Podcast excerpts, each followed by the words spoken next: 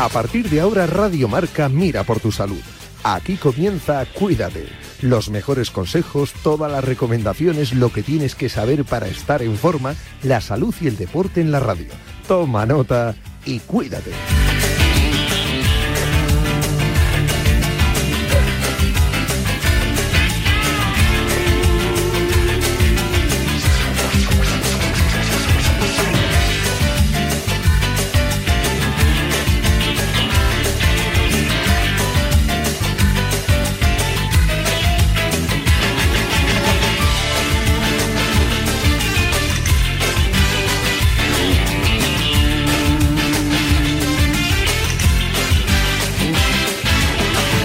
Yanela Clavo.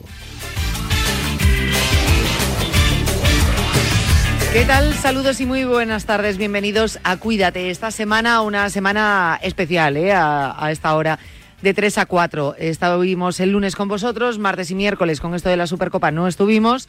Eh, mañana sí está, hoy estamos, mañana estará Natalia Freire con Cuídate Runner y ya recuperamos la normalidad la próxima semana. El lunes aquí estaremos, ¿eh? Lo digo por si os ha sorprendido que no hayamos estado. Bueno, ya os lo había anunciado que con esto de la Supercopa y hacer coincidir las ruedas de prensa con el programa de salud, que a quién se le ocurre hacer coincidir una rueda de prensa con el programa de salud, con lo importante que es la salud y lo claro que lo tenemos todos. Nosotros y sobre todo vosotros, todos los oyentes, porque como os dije también el otro día, cada vez somos más a esta hora de la tarde. A las 3 de la tarde comienza Cuídate, comienza la salud en Radio Marca. Eh, programa donde llevamos años y años y años cuidándonos, contándote todo lo que acontece en torno a la salud. Repetimos, lo que más nos importa, lo que más pedimos en la lista de deseos. Siempre luego viene el amor, el trabajo, el dinero, pero la salud siempre es lo primero, porque sin salud no vamos a conseguir nada. Y como está en nuestra mano, eh, también el tener salud, no todo siempre, obviamente, pero en un gran porcentaje eh, sí que está en nuestra mano. Podemos prevenir y podemos hacer muchas cosas por nuestra salud. Así que para eso estamos nosotros aquí. Como en estos minutos primeros me gusta recordaros un montón de cosas, lo voy a hacer ahora. Uno, que tenemos el correo electrónico. Cuídate. Ahí nos puedes enviar de todo. Tus consultas. Para cuando los martes abrimos la consulta y nos la quieres enviar porque no puedes entrar en directo o quieres reservarme directamente eh, eh, turno para la consulta lo puedes hacer a través del correo electrónico. Me dices, oye, quiero entrar en la consulta de fisio, en la consulta de osteopatía, de nutrición, de podología el próximo día. Y nosotros directamente te llamamos, ¿eh? eh si no, pues llamas ese día en directo para proponernos temas, por ejemplo, o si tenéis alguna consulta sobre algún tema que estemos tocando, también nos podéis escribir. Cuídate arroba radiomarca.com, cuídate arroba radiomarca.com. Luego estamos en redes sociales, en Instagram, en Twitter, sobre todo en Instagram. Cuídate, remarca. Ahí también tienes el link con los podcasts para que puedas escuchar el programa como, cuando y donde quieras. Y ya está. Esto es una parte, información-servicio importante del programa que quiero que tengáis clara. Eh, después, dos pinceladas que os tengo que decir. ¿Os acordáis que el lunes os comentaba que iba a ser noticia esta semana porque había saturación en los hospitales? Se estaban reuniendo las comunidades autónomas y el Ministerio de Sanidad para ver qué hacían con las mascarillas o no. Bueno, pues desde ayer ya hay una eh, resolución. Las mascarillas serán obligatorias en todos los centros sanitarios desde ayer a mediodía, ¿vale? Desde ayer miércoles 10 a mediodía. Ya son obligatorias. Eh, llevar mascarilla para acceder a cualquier centro sanitario de España.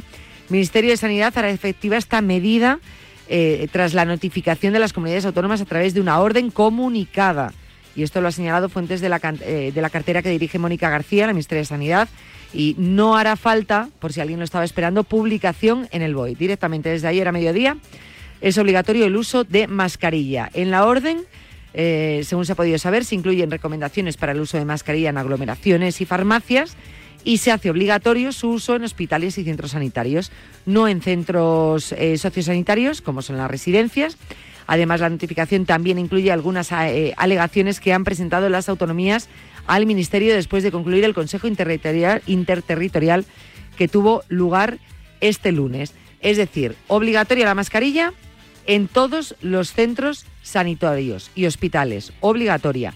En, luego ya en farmacias y residencias, recomendada. Es una recomendación. Como siempre decía, mientras ellos lo peleaban y lo discutían hasta el miércoles, eh, que salió esta resolución, lo que hay que aplicar es el sentido común. Ahora ya sabemos, obligatorio, hospitales, centros sanitarios. En residencias y farmacias, recomendada, pues tú te la pones, porque no nos molesta.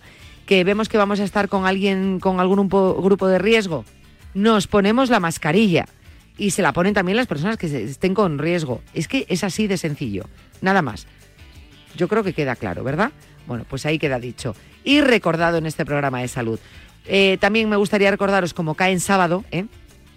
que este 13 de enero se celebra el Día Mundial de la Lucha contra la Depresión. Nosotros el lunes hablaremos eh, de este tema, ¿vale? Pero es importante y quería recordarlo para que el 13 por lo menos os acordéis. Lucha contra la depresión un trastorno emocional que afecta a más de 300 millones de personas en el mundo. Es considerada como la primera causa mundial de discapacidad, ¿vale? E impacta eh, en personas de todas las edades, aunque de manera muy significativa en adolescentes y en personas de la tercera edad. Es muy importante, con estos días se pretende sensibilizar, eh, prevenir a toda la población a nivel mundial sobre esta enfermedad eh, cuyas cifras está claro que están en aumento de una manera muy desproporcionada en el mundo. Así que 13 de enero, Día Mundial contra, eh, de la lucha contra la depresión. Comenzamos, cuídate, lo hacemos con Boticaria, que ya sé que está los miércoles, pero habíamos tenido la charla previamente y no íbamos a dejar esta semana de tener nuestra cita con Boticaria García.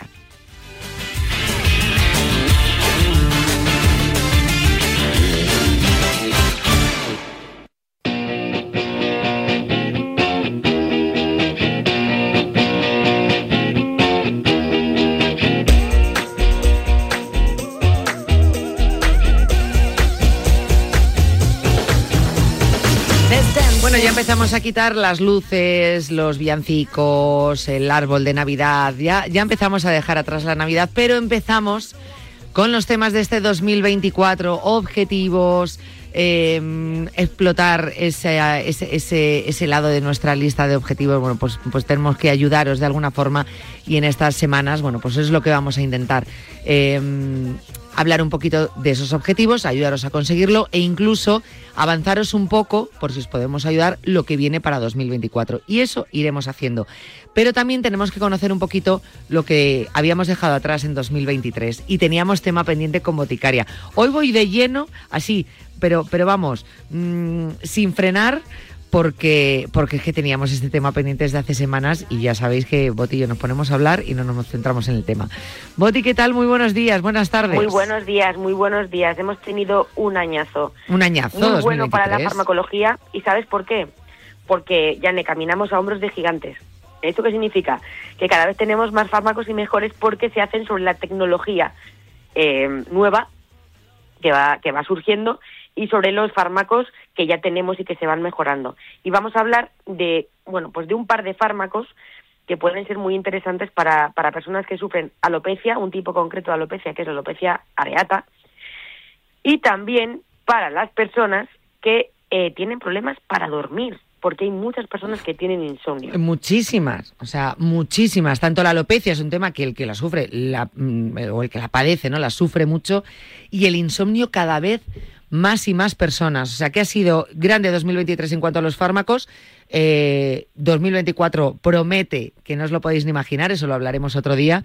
Pero estos dos temas que, traes yo creo que, interesan y mucho porque, repito, o sea, tanto la alopecia, yo no sé si en este caso la alopecia areata tiene que ver con el estrés o no, pero es verdad que cada vez hay más consultas sobre este tema. Bueno, pues realmente vamos a hablar un tipo de alopecia que no es la alopecia eh, androgenética, que es la más común, la que todos estamos eh, pensando, la calvicie, ¿no? Sí. Puede ser masculina, femenina. Normalmente es por herencia ese tipo de alopecia, aunque es más típica ¿no? en, los chicos. Y a medida que se, uno se hace mayor, se empieza a perder cabello, pues en la parte, es lo que dicen una frente despejada, ¿no?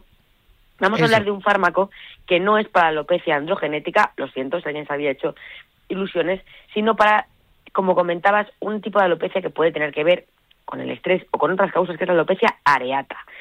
La alopecia areata eh, afecta sobre todo a jóvenes entre 20 y 40 años. Se cae el pelo, ¿por qué? Pues no porque uno se haga mayor, sino porque el sistema inmunitario ataca los folículos, eh, folículos pilosos. es una enfermedad autoinmune, que se habla mucho de las enfermedades autoinmunes. Pues tu sistema te ataca a ti mismo, ¿no? Tu sistema inmunitario. No tiene tampoco que ver eh, en apariencia con lo que con lo que es la alopecia androgenética. Se, son parches, digamos que se, cae en forma de parches redondos, ovalados, es como si tuvieras calvillas sueltas, ¿no? Afecta a la cabeza o a la cara, pero también pues se puede perder pelo en cualquier parte del cuerpo, ojo, eso es importante. Ah, pues mira, eh, nos centrábamos en la cabeza quizá porque es lo que más suele más preocupar, ¿no? Porque es la parte más, más visible. Entonces es un tipo de alopecia que es por estrés, ¿no? De situaciones que te puedan venir, una situación, eh, pues esto, estresante y, realmente se te cae el pelo. Exactamente. Y esto es algo que, que bueno, pues de, lo que se habla poco, ¿no? Porque hay también mucho, mucho estigma. Eh, pero el estrés psicológico al final es un factor desencadenante, como decías. Hay estudios donde se ve que al menos el 23% de los pacientes tuvieron una crisis emocional, algún acontecimiento eh, de alguna manera traumático antes de la aparición de la enfermedad. Pero, aunque puede influir, no es la causa, porque es una enfermedad autoinmune. Entonces, hay veces que la enfermedad afecta a los recién nacidos y los lactantes, que bueno, son niños que no viven muy estresados, eh, en, general, ¿no? Eh, pero puede ocurrir por una infección, por toxinas, por la alimentación, ¿no? Que se desregule la respuesta autoinmune y el estrés influye, pero no es la causa de todo. O sea, no puedo decirte, no, hay más causas detrás. Vale. Eh, bueno, pues esto también es importante. Es verdad, fíjate lo que has dicho, lo de los recién nacidos. También estabas diciendo eh, que em, se, o sea, es fácil más distinguirlo porque se cae como a parches, ¿no? Quizá la persona que lo padezca es como más antiestético, porque no es lo mismo que se te vaya cayendo poquito a poco el pelo, ¿no? Y te vas acostumbrando. Cuando lo tienes como a parches, como esas zonas, es, puede llegar a, ser una situación que, que pueda llegar a hacer sufrir más. Sí, parte estética es importante. Eh, realmente eh, se conoce poco la alopecia areata en, en, las formas más graves. Además de una, como decíamos, un parche, un parche suelto, una calva suelta, puede suponer que perdamos el cabello por completo, que perdamos cejas, barba, pestañas, cuerpo, y esto hace que tenga un impacto significativo en la salud mental, sobre todo en las mujeres, en forma de ansiedad, estrés, la pescadilla que se muerde la cola, ¿no? O sea, tú puedes tener esta alopecia areata por estrés, ansiedad, pero el hecho de tener esos, esos parches hace que realmente tengas también estrés y, ansiedad, ¿no? Bueno, puede haber ideas incluso de, bueno, de ideas, ideación suicida, depresión, y esto es importante porque sobre todo, eh, especialmente las mujeres, porque la calvicie en hombres, digamos que está socialmente más aceptada, ¿no? Sí, pero en mujeres no. En mujeres no. Entonces, bueno, Casi un 30% de los pacientes tienen síntomas de ansiedad, depresión, baja autoestima, estrés, trastornos adaptativos, o sea, un, tema. Es que es por eso decía que va mucho más allá de la salud, no la parte física, sino todo lo que yo te produce estar en esta situación. Eh, mucho se habla también o se pregunta qué es lo que genera más dudas el tema de los fármacos. Un fármaco que, que realmente ayude a la alopecia y en este caso a la alopecia areata. Claro, siempre que hablamos de fármacos es muy importante decir que son fármacos sujetos a prescripción médica o sea, que no es, ah, mira, esto me puede venir bien, a mí me lo tomo, no. Tiene que haber una prescripción médica y en este caso es un, es un fármaco que lleva investigándose muchísimos años, más de 10 años. El, el nombre de la molécula eh, es barcitinib, pero como insisto, eh, son los médicos los encargados de determinar quién puede usarlo y cómo. ¿Qué hace el barcitinib? Bueno, pues lo que hace es reducir la inflamación en el folículo piloso. Eh, el folículo, o sea, el folículo que está atacado por tu propio sistema inmune, ¿no? Pues tú, si mejoras el folículo piloso, puedes recuperar parcial o totalmente el pelo en un porcentaje significativo de pacientes. Entonces, estamos ante un gran avance porque es el primer tratamiento sistémico que ha recibido la aprobación de las agencias eh, europeas y americanas del medicamento para la alopecia areata. Bueno, eso es una muy buena noticia, desde luego. ¿Y cómo se usa ese, ese fármaco? Y, y luego, claro, si, si tú te lo tomas, te olvidas ya de la alopecia, es decir, llega a curarse. Bueno, pues vamos a ver. Para empezar, hacen falta entre 5 y 6 meses para comprobar si hay respuesta ante el tratamiento, aunque a veces pueden ser más. Entonces, esto es muy importante interiorizarlo, porque si tú tiras la toalla antes no vas a ver resultados. Y lamentablemente no es un tratamiento curativo. Se puede perder el, el pelo otra vez eh, cuando tienes otro episodio, ¿no? De alopecia areata cuando dejas tomar el fármaco. Entonces, no, no es un tratamiento para siempre. La buena noticia es que sí, que cuando se usa y te has recuperado el pelo, se pueden hacer tratamientos para mantenerlo con, menos fármaco o combinado con otras terapias. Pero no es un tratamiento que digas, ala, esto ya es para siempre, ya nunca me va a volver a pasar. Eso no lo puedes decir con la alopecia areata. Bueno, pero por lo menos, por lo menos tenemos este fármaco que sí puede ayudar, ¿no? Al, al paciente, porque cuántas veces se ha hablado, claro, es lo que tú has dicho, también hay que distinguir ese tipo de calvicie, ¿no? Eh, en este caso la areata, y, pero bueno, que, genera muchas dudas, si realmente había fármacos, no había fármacos, bueno, pues en este caso sí, y es la buena noticia que nos ha dejado 2023. Em, hablábamos de alopecia areata y hablabas de insomnio, tema que me preocupa, repito, también mucho, porque eh, a mí el insomnio me parece, mm, de verdad, o sea, de las enfermedades del sueño o relacionadas con el sueño, pues no, no, no, puedes comparar, ¿no? Eh, con, con una, un síndrome de piernas inquietas, con una narcolepsia y tal, pero me parece muy dura como paciente. Y es verdad que por estrés, por lo que nos haya dejado la pandemia, por lo que sea, cada vez escuchas más casos de insomnio. Bueno, entre un 20 y un 48% de los adultos. Fíjate. Eh, son las estadísticas, ¿no?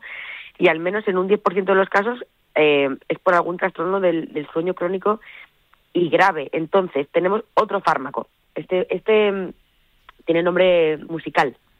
Yo cuando lo leí, se llama Daridorexant. Daridorexant. Daridorexant. Daridorexant. Bueno, pues es el nombre de la molécula, ¿no? De la, de la molécula, el principio activo, el daridorexant, que por supuesto es un fármaco que necesita receta médica y que haya una prescripción por parte de un profesional pero bueno, son novedades que, que tenemos. Y al final, los pacientes que tenían eh, el sueño crónico no tenían tratamientos específicos para este trastorno. Sí que tenemos los famosos lorazepam, el diazepam, o sea, toda la familia de los cepanes, pero que saben, como sabemos, ¿no? Tienen eh, efectos secundarios, somnolencia, somnolencia al día siguiente y algo que nos complica mucho la vida, que es la tolerancia y la dependencia, que lo hemos comentado aquí alguna vez. Eh, la dependencia que es que sin el fármaco ya no duermes porque tu cuerpo deja de segregar algunas sustancias esperando que le vengan de fuera y la tolerancia es que además cada vez necesitas más dosis, dependencia y tolerancia. Entonces, eh, ¿qué es lo que hace el daridorexan? Bueno, pues eh, lo que hace es, en lugar de inducir el sueño, que es lo que hacen los cepanes, la familia de los cepanes inducen el sueño y te dejan groggy, así funcionan los llamados somníferos, ¿no? Eh, que lo que hace es inhibir una parte de la actividad cerebral, eso es lo que hacen los fármacos eh, somníferos, ¿no? Inhiben una parte de la actividad cerebral. Esto lo que hace es bloquear la activación de los receptores de la vigilia. ¿Eso qué significa?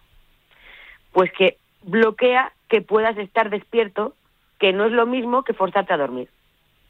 Es como ah. si tienes un enchufe, ¿vale? ¿No? Un, enchufe y impides que se pueda levantar para dar la luz, pero no es lo mismo que forzar que se apague. ¿Vale? O sea, no es lo mismo apagar un interruptor que impedir que se conecte. A la hora del mecanismo de acción, ¿vale? Te puede parecer lo mismo, pero la manera en la que le mandan la orden a tu cerebro es diferente y hay, hay, una, hay una diferencia por la que tienes bueno, pues eh, no, tienes, digamos, ese, eso del día después, ¿no? Que, te puedes encontrar eh, más arrastrado. De hecho, eh, con este medicamento los especialistas hablan, mm, para un insomne, le explican que después de esto es un antes y un después. es decir, como que al día siguiente, entonces eh, te encuentras normal, perfecto, o sea, como si nada.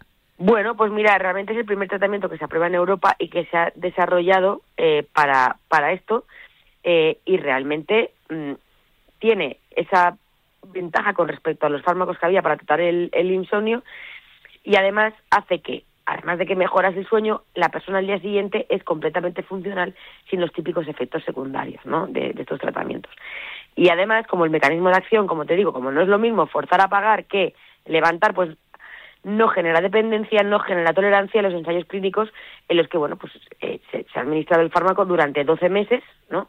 Y lo que se ha visto es que no genera tolerancia ni dependencia, lo cual pues es una cosa fantástica. Hombre, y tanto, y tanto que sí.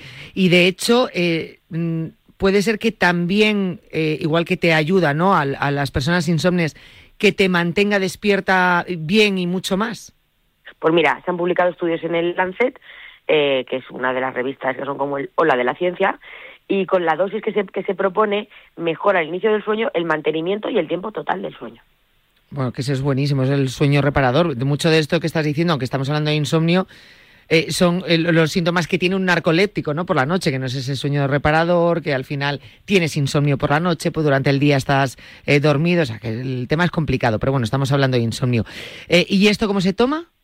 Pues mira, eh, un comprimido, 50 miligramos por la noche, 30 minutos antes de irte a la camita, y en algunos casos gente con insuficiencia hepática o que estás tomando otros fármacos que se toma menos dosis, eh, porque eso siempre es imprescindible que sea el, el, el farmacéutico, no, el médico. El farmacéutico dispensa, pero el, el médico va a ser el que determine si la persona puede tomar el fármaco o no y luego ajustar la dosis eh, correcta. Y ahí el farmacéutico tiene un papel clave también en, en, la oficina de farmacia, identificando muchas veces personas que pueden ser candidatas a tomar algunos, algunos fármacos o personas que están tomando dosis, ¿no? Que, que realmente no son las, las adecuadas y de ahí la importancia de la comunicación también del farmacéutico con los, con los médicos para, bueno, pues al final hacer ese 360 también que me gusta a mí eh, tanto de que todo esté conectado. Nosotros siempre lo decimos aquí en Cuidati, ese trabajo multidisciplinar. Un medicamento puede eh, no hacer efecto o, o, hacer un efecto peor simplemente por no haber ajustado una dosis. Fijaros hasta qué punto estamos hablando. No estamos hablando, generalmente se dice, sí, ese medicamento me va mal o me va bien. No, es que a lo mejor es la dosis lo que no te va bien o lo que no te está haciendo nada. Por eso es tan importante no solo el medicamento en sí, sino esa dosis. Y también se habla mucho, correcta alimentación, actividad física, pero es que el descanso, de verdad, el descanso es una parte fundamental que muchos no cumplen y es que nuestra eh, tiene una relación directa con nuestra con nuestra salud. Puede haber muchos problemas que acarrea el no dormir. Claro, el sueño se toma muy a ligera. Que no, no, es un proceso fisiológico vital para estar sanos. Si no duermes bien, tienes menos calidad de vida, aumenta el riesgo de hipertensión y, por tanto, de tener un accidente cerebrovascular. Luego, además, eh, nuestras funciones cognitivas se ven afectadas. ¿Qué significa eso? Menos concentración, menos capacidad de atención, el tiempo de reacción aumenta, por eso cuando conduces se aumenta el tiempo de reacción, pues estar fastidiado, fallos de memoria, cambios de humor, alteraciones en el proceso de, de toma de, de, de, decisiones, problemas de aprendizaje, eh, la falta de sueño está relacionada también con la obesidad, así que poca broma con esto, ¿no? Al final, eh, esto, este tipo de, de, de, de, cuestiones que estamos viendo, que estoy diciendo, ¿no? El tiempo de reacción, baja la capacidad de atención, es similar a cuando tomas alcohol, a cuando no duermes, realmente, ¿no? Entonces, por eso, lo que ocurre cuando uno toma, toma alcohol, se van desconectando partes del cerebro, pues cuando una persona no duerme bien y no tiene reparadas esas, esas zonas y no funcionan bien, pueden ocurrir cosas, bueno, pues que nos pueden llevar a la muerte, o sea, desde de, de fisiológicas hasta por, por tener nosotros no, no estar con atención plena en lo que estamos. Entonces, en cualquier caso, antes de lanzarnos en brazos de píldoras mágicas, hay que recordar que la primera intervención sobre estilos de vida, tomar hábitos adecuados, rutinas, antes de ir a la cama, esto es fundamental. Eh, intentar poder dormir ¿no? con unos hábitos adecuados y si esto falla y el médico lo considera, pues entonces hay que saber que hay unas alternativas eh, que afortunadamente pues la ciencia avanza y que durante el año pasado tuvimos la suerte de contar con estos nuevos fármacos que están cambiando la vida de muchas personas y que durante 2024, eh, Yanela, pues va a haber más fármacos que también van a estar ahí al, al quite para, bueno, pues para facilitarnos la vida. Esto no para, esto no para, todo continúa y, y, de hecho, tú lo has dicho perfectamente, o sea, fue, ha sido muy buenas noticias en cuanto a farmacología 2023, pero 2024 no se queda corto y, y ya podemos ir adelantando algunas cosas que diremos o que comentaremos el próximo día en Cuídate. Eh, Boti, muchísimas gracias. Bueno, queda una semana para San Antón, no digo nada. No queda nada, o sea, qué ganas, por favor, qué ganas de Una semana para San Antón. Ay, Dios mío, San Antón dirás, ¿y qué importante es San Antón, verdad? Si San Antón es importante porque sí. Bueno, el patrón de los animales. El vamos. patrón de los animales, y es que tenemos libro, el día del patrón de los animales. Madre mía, tu cerebro tiene hambre. Madre y, mía. Y, y, yo, mi cerebro está. Mmm, yo, según estaba leyendo esta mañana. Ay, de verdad, Janela, que creo que que mi cerebro no es que va a tener hambre, es que va a tener dopamina por todas partes. Ya te lo eh, digo. Vamos a ver si conseguimos las panderetas que estamos ahí afinando, afinando, afinando la pandereta. Ah, la, la historia del miércoles pasado está, está ha traído Está colas, on al final se está Y consiguiendo. diréis, ¿Qué hace esta gente hablando de panderetas eh, a estas alturas? Claro, que Porque se yo voy a hacer la día. pandereta universal. Claro. ¿Sabes el, el anuncio ese de turrón todo el año? ¿Hay de comer turrón todo el año? Pues tu pandereta todo el pandereta año. todo el año. Di que pandereta sí, todo el año. me parece bien. Oye, Está desaprovechada. Muy de rondalla soy yo. Y eso se... se- en serio, que los oyentes se pongan el programa de la semana pasada y si les surge de lo que escuchen alguna idea, que nos la manden para Estamos afinar todavía más. instrumentos, instrumentos en impresión digital 3D. Por favor, eh, ideas de instrumentos que se puedan hacer con impresión digital 3D, todas bienvenidas. Eso es, que nosotros tomamos nota. Bueno, ya has visto, del otro día, una semana después, casi casi tenemos ya la, la pandereta en 3D. En fin, Boti, muchas gracias. Besitos. Un abrazo muy fuerte. Adiós. Las apuestas de goles llegan a Radio Marca. De domingo a jueves a partir de la una de la madrugada, analizamos las mejores claves y los mejores consejos para apostar con responsabilidad y la mejor información posible. Las apuestas de goles llegan a Radio Marca. Con Pedro Pablo Parrado y Javi Amaro.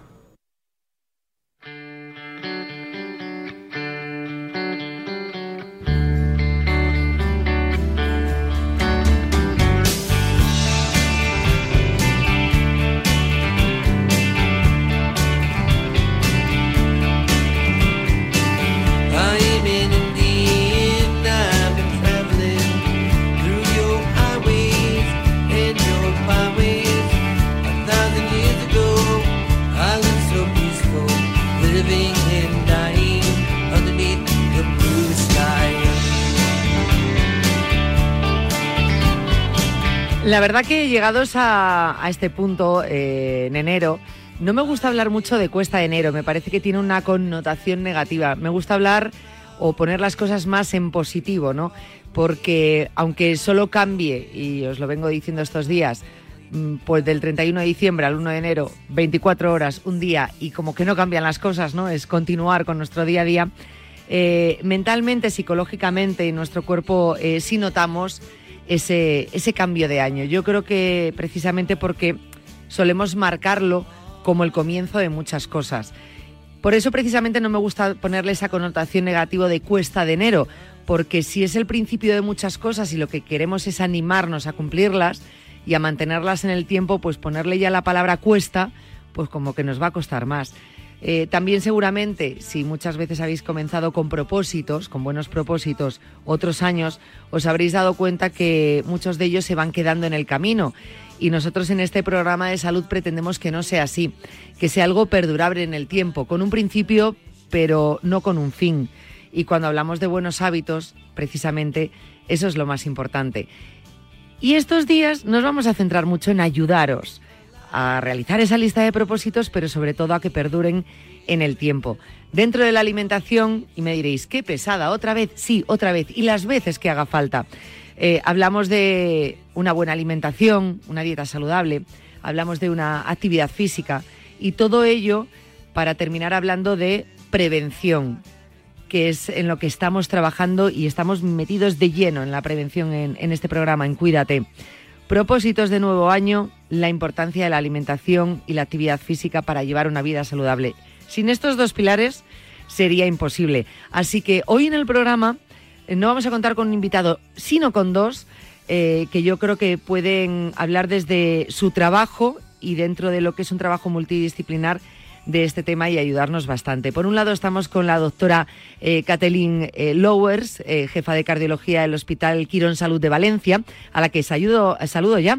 Doctora Kathleen Lowers, ¿qué tal? Buenas tardes. Hola, ¿qué tal? Buenas tardes, Yanela. Pues aquí esperando a ver qué me vas a preguntar. Bueno, pues seguro, más que las preguntas, lo que vamos a aprender, Kathleen, sobre todo eh, nuestros oyentes, lo que decía, pues para mantener esos, esos puntos de, esos hábitos de vida saludables, ¿no? Que, nos cuesta mucho, doctora, nos cuesta mucho.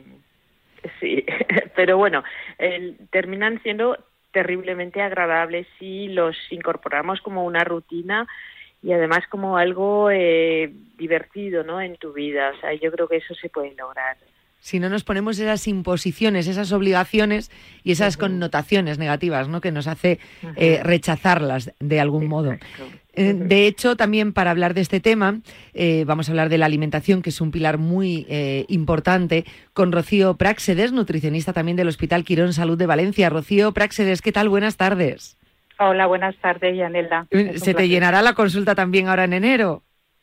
Sí, bueno, eh, afortunadamente las personas se preocupan cada vez más por la alimentación en cualquier momento del año. Eh, esto es un tema que, me gusta bastante porque eh, ya no es que se preocupen más mm, a lo largo del año, lo cual significa que no nos importa solo en este mes donde nos ponemos propósitos, sino que estamos, no sé si lo notáis vosotras desde vuestras distintas consultas, empezamos a, dar la importancia que tiene a la prevención y al autocuidado sí, la verdad es que es, por ejemplo, en mi especialidad, ¿no? En la cardiología, eh, realmente es que una buena prevención es la base de todo. O sea, podemos evitar un montón, un montón de muertes cardiovasculares y de eventos cardiovasculares solo haciendo prevención. Es muy sencillo. O sea, eh, y eso es una cosa que eh, las personas nos tenemos que dar cuenta de que cuanto antes empezamos esa prevención, más limpias van a estar nuestras arterias, más sangre va a llegar a llevar a nuestros órganos, al cerebro, al corazón, a los riñones, y de esa forma vamos a envejecer menos, es decir, seremos mucho más jóvenes si hacemos una prevención desde el principio. Mm, los beneficios, por lo que está diciendo, son eh, absolutamente claros, ¿no? Los que, los que vamos a, tener. Si lo importante, y todos decimos, eh, la salud lo primero, salud para todos, la salud es lo que más pedimos. Eso sí que vamos a tener que poner de nuestra parte y que los Reyes Magos, nos, bueno, pues de aquella manera habrán podido eh, hacernos caso de alguna forma o habernos escuchado, pero desde luego, si nosotros no hacemos nada, milagros no existen y desde el punto de vista de la nutrición tampoco, Rocío. Eh, así es. O sea, lo, importante son los hábitos, lo que hacemos cada día o frecuentemente, porque al final también tenemos que intentar eh, equilibrar, ¿no? Ocuparnos de la nutrición, de la educación alimentaria, pero sin olvidarnos del placer de comer. Y muchas veces los tratamientos fallan o los objetivos que nos marcamos fallan porque tendemos a, a ser radicales, ¿no? A pasar del el exceso a, la restricción más absoluta y eso no, no se puede mantener en el tiempo.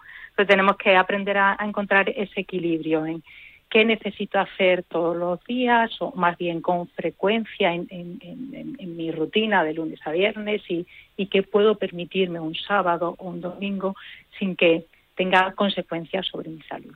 Eh, adaptarnos y readaptarnos, ¿no? Eh, eso es muy importante. De hecho, me, está dando pie un poco a ese primer consejo que os quiero pedir eh, para nuestros oyentes a la hora de nuestra lista de propósitos, sobre todo, obviamente, relacionados con la salud.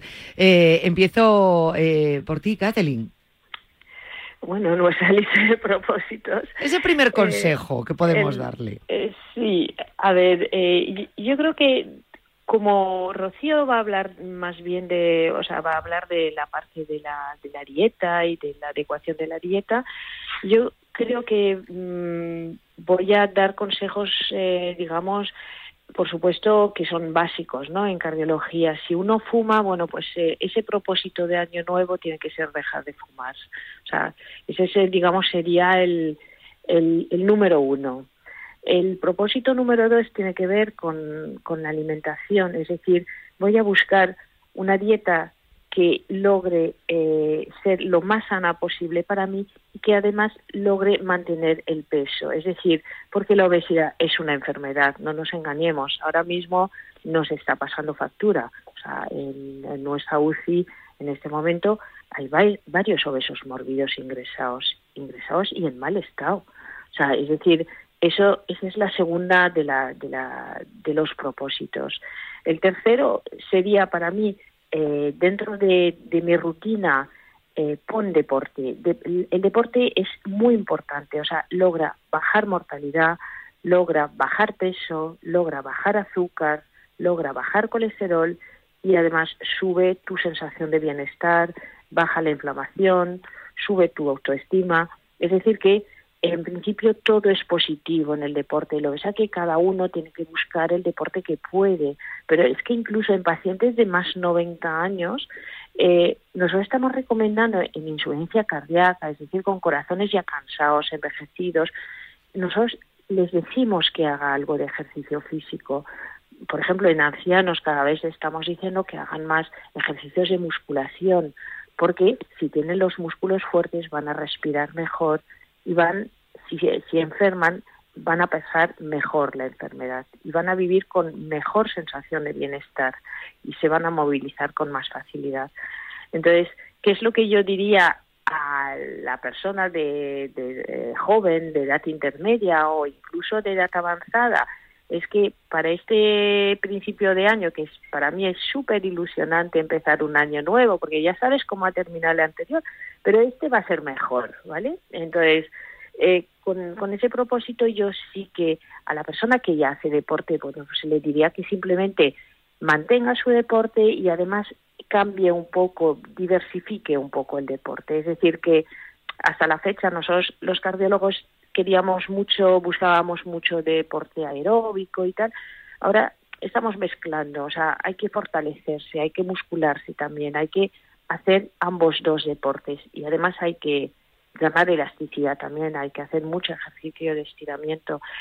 Al que mm, no ha hecho nunca deporte, nunca es tarde, ¿vale? Ese es el propósito. 2024 es un año estupendo para empezar a hacer algo de ejercicio físico.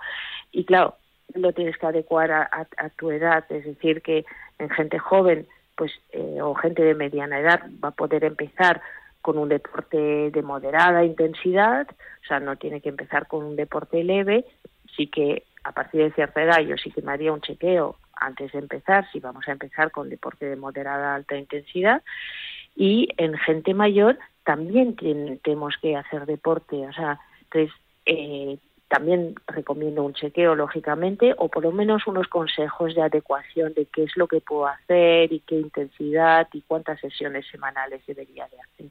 Lo, que es importante, lo que acaba de decir del mensaje, es que nunca es tarde, por un lado, y que eh, tampoco se es pronto para empezar. Tanto la gente joven como la gente mayor, la gente intermedia, en cualquier momento y, y borrando, aunque nuestro cuerpo tenga memoria, no todo lo que hayamos hecho anteriormente, que lo importante es empezar, empezar a hacer las cosas bien.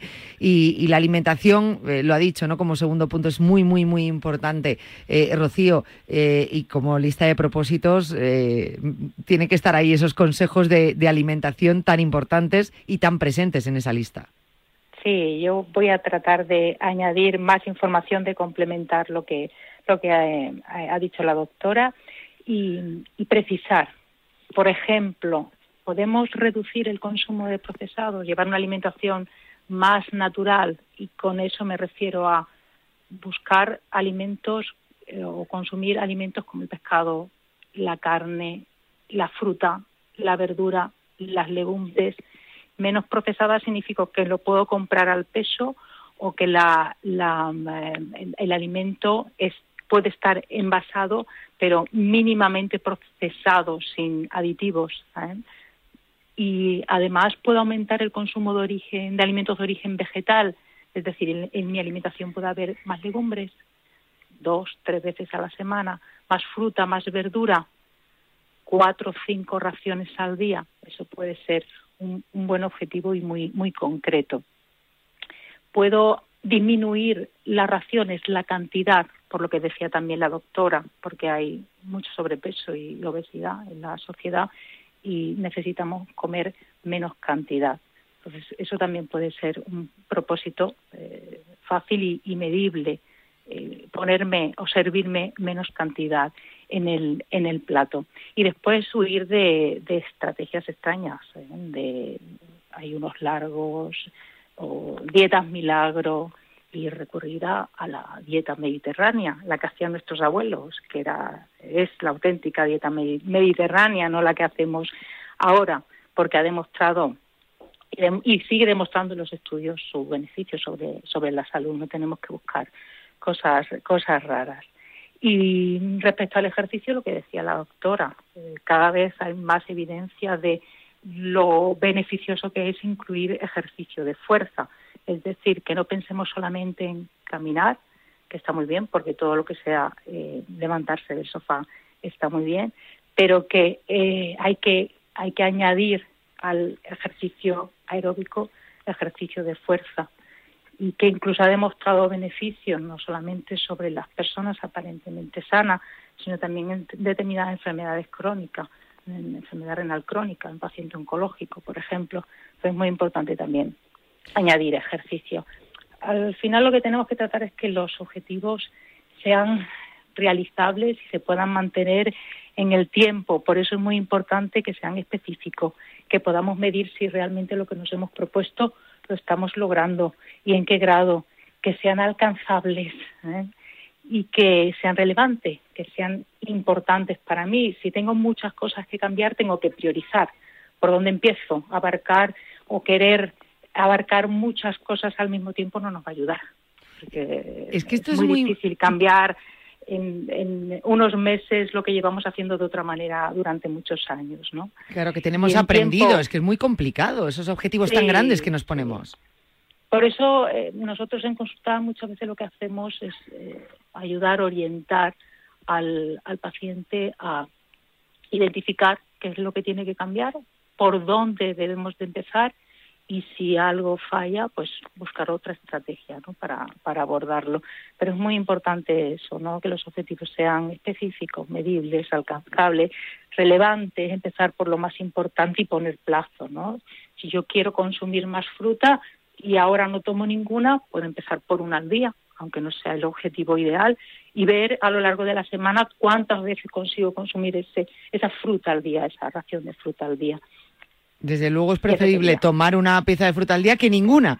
Claro. Con lo cual es una forma de. Es verdad, eh, es como cuando te pones en la lista de propósitos. Eh, quiero sacarme el carnet de conducir. Vale, muy bien, eso lo alcanzarás en un año, probablemente en unos meses. ¿Por qué no te pones primero como propósito voy a apuntarme a la autoescuela? Eh, luego en el siguiente voy. Y es verdad que lo hacemos así.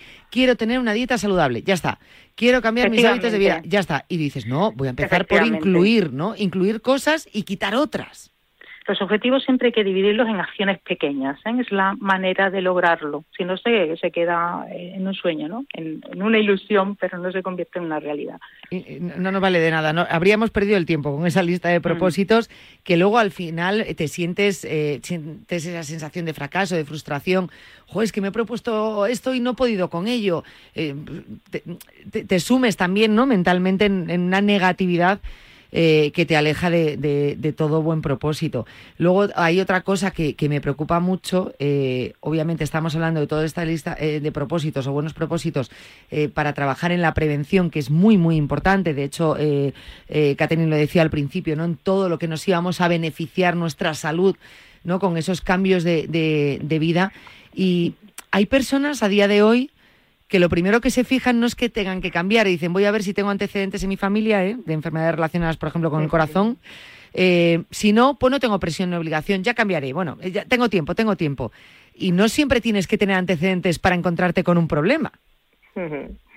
Sí, a ver, pero a ver, hay parte verdad y parte no verdad, ¿vale? a ver, eh, sí que es verdad que la parte genética, la parte que nosotros heredamos, nosotros somos igual que nuestros padres, porque, o sea, es decir, somos eh, su carga genética es nuestra carga genética.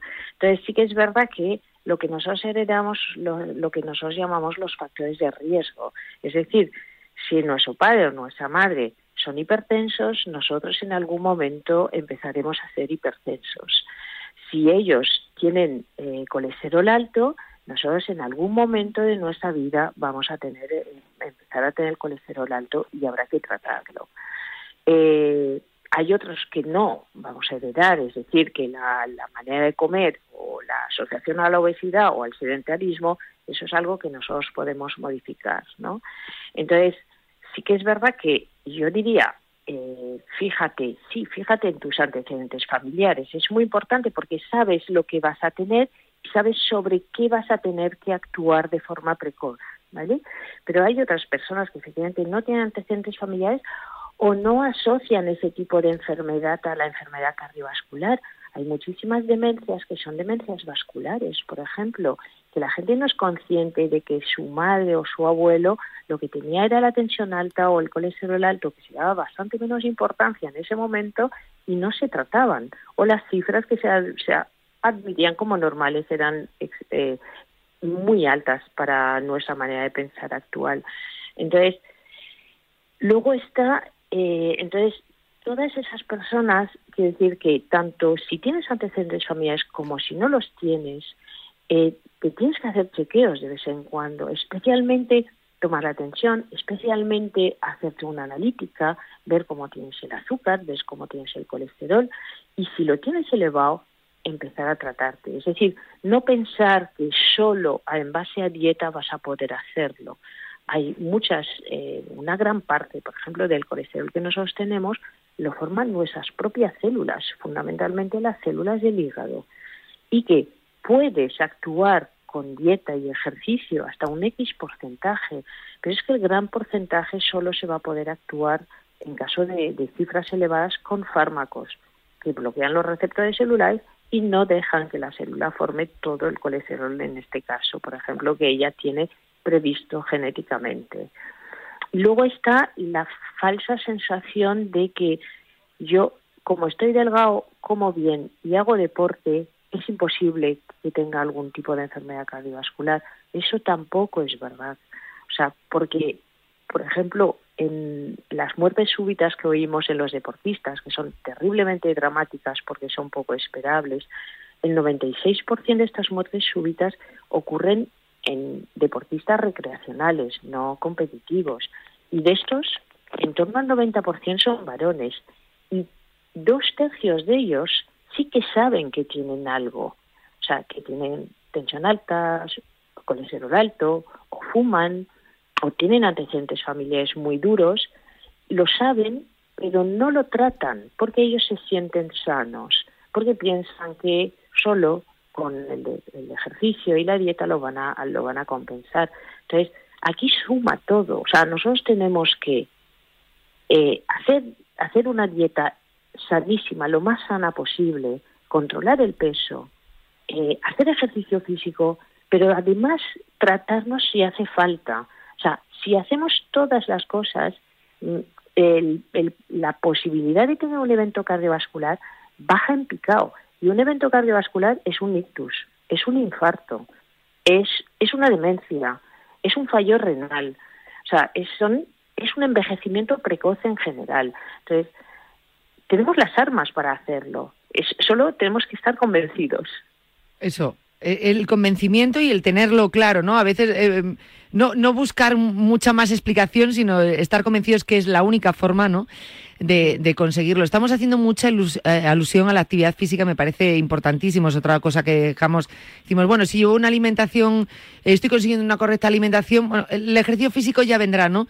Pero la combinación de ambos es, es, es la medicina perfecta, la medicina natural para nuestro cuerpo, ¿no? Así es.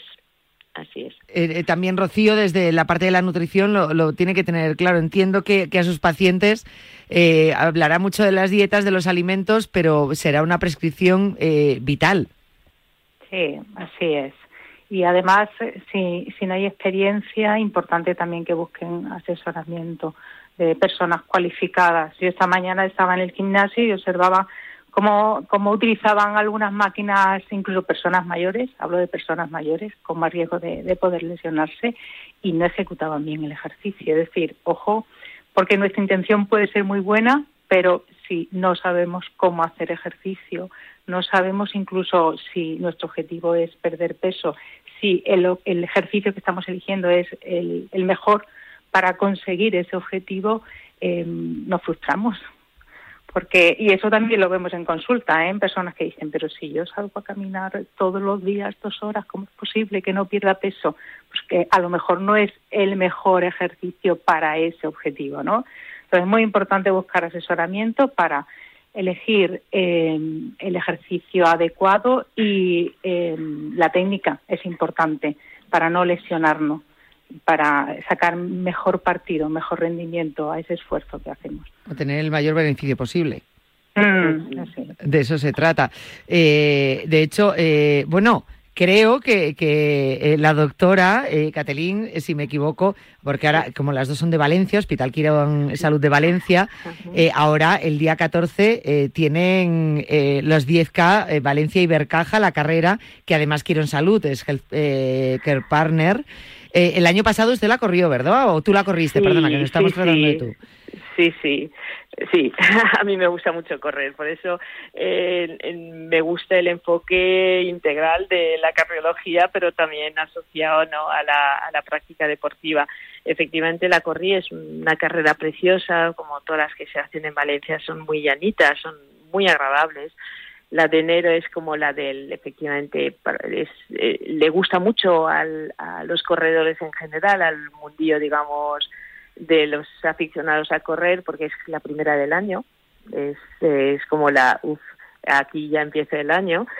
Eh, y bueno, pues yo creo que la gente se la, se la está preparando con ilusión, es una distancia de 10 kilómetros, es una distancia muy divertida, donde si quieres puedes eh, apretar, buscarte un objetivo. Está claro que no creo que llevemos que lleguemos al récord de los 27 minutos, pero bueno, eh, tampoco nos tenemos que poner objetivos eh, demasiado duros. Y de conseguirlo, pero bueno, puede ser un buen reto. Nosotros aquí en el programa decimos a los oyentes, oye, pues a lo mejor no te atrae el meterte a un gimnasio, meterte a hacer una actividad física, pero dices, oye, pues me gustaría correr de aquí a un año, por ejemplo, una carrera, ¿por qué no me voy a ir preparando? Bueno, pues una forma de, de meterte en la, en la actividad física y, pues claro, en carreras como estas, bueno, pues tan, tan, tan cercanas, tan sencillas, entre comillas, ¿no? Estos 10K, por ejemplo, de Valencia y Bercaja, pues me parece interesante. Eh, Rocío, no sé si tú corres. Yo no, corro, pero como Valencia estabais comentando esta mañanita, me muevo prácticamente en bicicleta y, caminando, no cojo, eh, no cojo el coche en Valencia. Pues a lo mejor de, aquí a un año eh, pueden correrla juntas sí, sería buen, bueno, pues sería una buena idea. Buen objetivo, buen propósito para mí. Hombre, claro, ya que están trabajando dentro del Hospital Quirón Salud de Valencia, un poco ahí mano a mano, ¿no? Con ese trabajo multidisciplinar con pacientes, pues es una forma también de, de esa fotografía de las dos eh, corriendo la siguiente 10K Valencia y Bercaja. Me parece interesante. ¿eh? Oye, pues Rocío, apúntate, estás a tiempo. pues, pues, pues sí, pues sí. Nos lo podemos poner como reto para el próximo año. Me parece En la siguiente entrevista os contamos la experiencia. Hombre, claro, es que esto no se trataba solamente de ayudar a los oyentes con sus propios retos. Teníamos que poner un reto a nuestras invitadas. Sí, eso, sí, eso está bien, eso está bien. Yo conmigo ya podéis contar, ya lo digo, la, la intento correr todos los años. Eh, es es una carrera, pues, repito, eh, yo creo que muy bonita por ser la primera del, del año, es, es, especial para todo el mundo que, que, le hace ilusión. Es un excelente objetivo para empezar a meterse en, el mundillo. Es el, correr una 10K yo creo que es una distancia muy buena, muy agradable, muy divertida. No tienes que hacer, digamos, más que un, el, planning de entrenamiento no tiene que ser excesivamente largo. En, unos dos meses puedes pasar de, eh, digamos, no de no correr nada, pero sí de hacer un, pequeñas carreras, digamos, en, en, solitario con amigos, a ponerse un objetivo de una 10K en, en, ocho semanas la puedes eh, entrenar perfectamente. O sea que eso lo recomiendo. Eh, absolutamente. Y luego, volviendo a lo que comentabas de, de, no es necesario, como decía Rocío, lograr todos los objetivos, ponerse unos objetivos muy duros, porque eso echa mucho para atrás a cualquiera de nosotros. Eh, yo hace muchísimos años, cuando empecé a correr, eh, cuando me, me, me, contestó un compañero mío porque le dije, mira, es que yo no me da tiempo más que tenía niñas pequeñas, solo me da tiempo correr los fines de semana, que es cuando tengo un poquito más de tiempo, y me dijo, uff, esto es muy malo, tal, no sé qué, eso no lo hagas.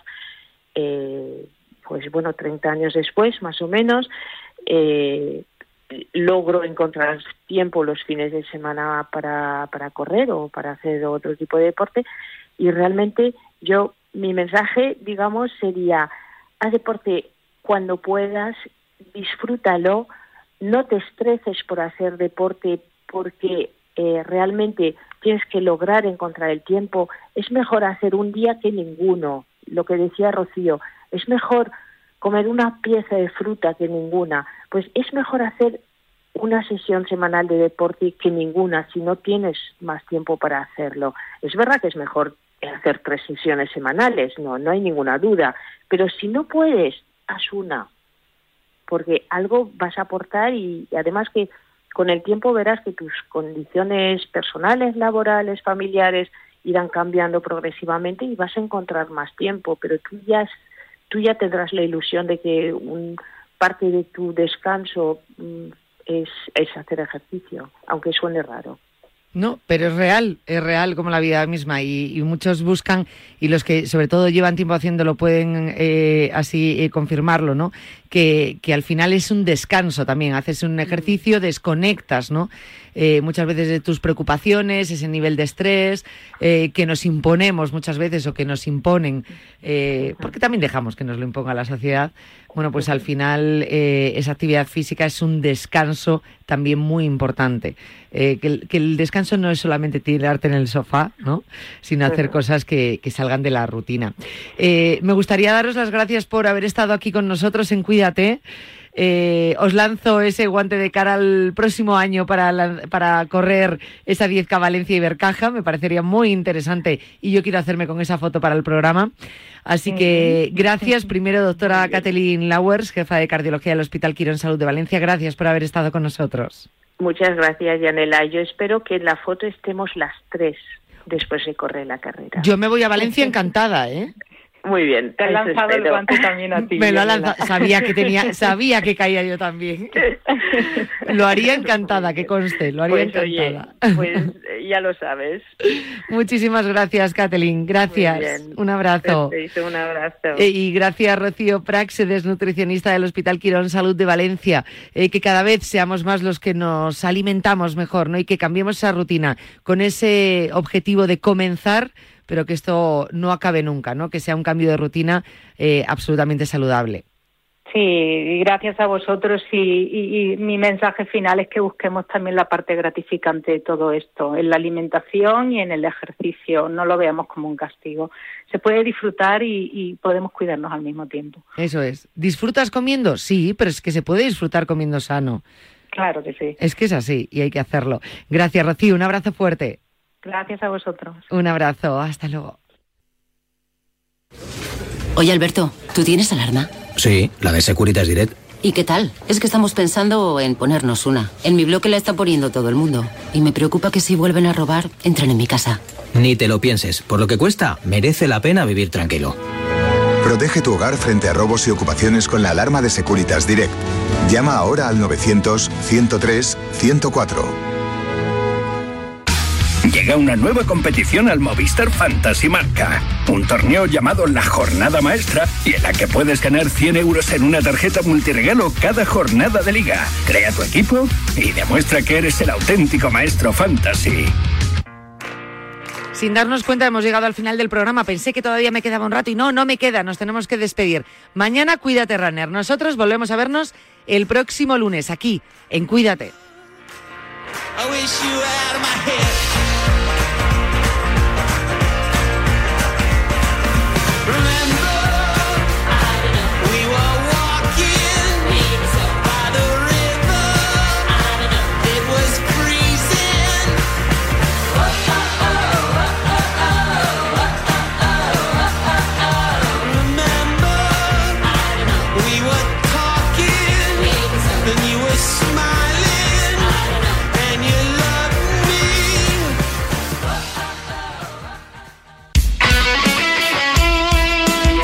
Deporte es nuestro. Radio Marca.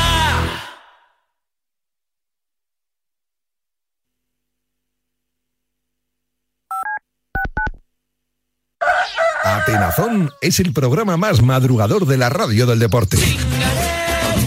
Todos los sábados y domingos te acompañamos de 6 a 7 de la mañana en tus salidas de casa